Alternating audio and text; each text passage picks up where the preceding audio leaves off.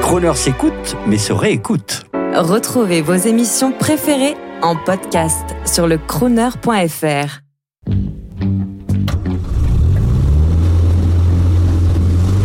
Prestige, automobile et collection. 14h-18h chaque samedi, roulez élégance avec Crooner. Bonjour, Eric Hacher pour euh, Gentleman Drivers. Je vais vous raconter un peu comment est née ma passion, ma passion pour les automobiles anciennes et plus particulièrement pour les Rolls-Royce. Rolls et Bentley puisque c'est la même marque en fin de compte qui était déclinée, même carrosserie, déclinée sous deux marques différentes.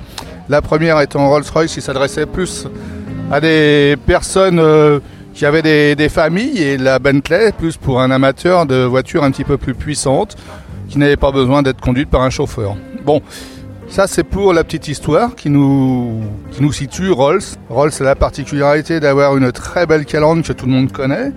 La calandre en forme de, temple euh, grec, surmontée d'une, ce qu'on disait à l'époque, une victoire de Samothrace, qui n'est pas du tout une victoire de Samothrace, qui est tout simplement la Flying Lady. La Bentley, euh, très jolie voiture, identique, même carrosserie, mais une calandre beaucoup plus euh, simple et une voiture beaucoup plus rapide. Alors, pourquoi j'aime ces voitures-là? Dans les années 70, 75, j'étais un simple voiturier.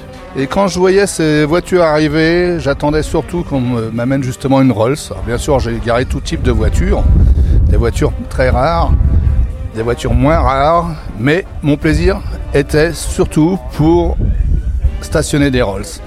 Parce que la Rolls, c'est la voiture mythique par excellence. D'ailleurs, quand on voit une Rolls, euh, c'est la seule voiture qu'on peut nommer. Tout le monde dit euh, Oh là là, t'as vu une Rolls On se retourne sur ce, type de voiture-là beaucoup plus facilement que sur des voitures qui sont encore plus belles, mais dont personne ne connaît les noms. À l'époque, les Rolls étaient, euh, qu'on m'amenait étaient surtout conduites par des Saoudiens, des princes arabes. Je vais vous raconter une petite histoire qui est assez amusante, c'est que quand je les conduisais, je pensais vraiment pas pouvoir me, payer ce type de voiture-là. Pour moi, c'était le, rêve inaccessible. Quelques années après, avoir- après avoir fait des économies, j'ai acheté une Silver Spirit en Angleterre. Et quand je l'ai ramenée en France, j'avais un ami qui était justement un de ces princes arabes qui était resté ami avec moi. Il me dit tiens, euh, je lui dis tiens, tu sais voilà, je me suis racheté euh, une voiture que tu avais. Il me dit mais pourquoi tu vas pas demander J'en ai une dans mon garage qui traîne. Ces gens-là euh, ont des voitures et ils les oublient euh, dans, des parkings, dans leur garage. Ils les vendent pas parce que c'est pas leur euh, mentalité de les vendre. Et il me l'a offerte. Voilà comment je me suis retrouvé avec une très très jolie Silver Spirit que j'ai récupérée pour, rien du tout.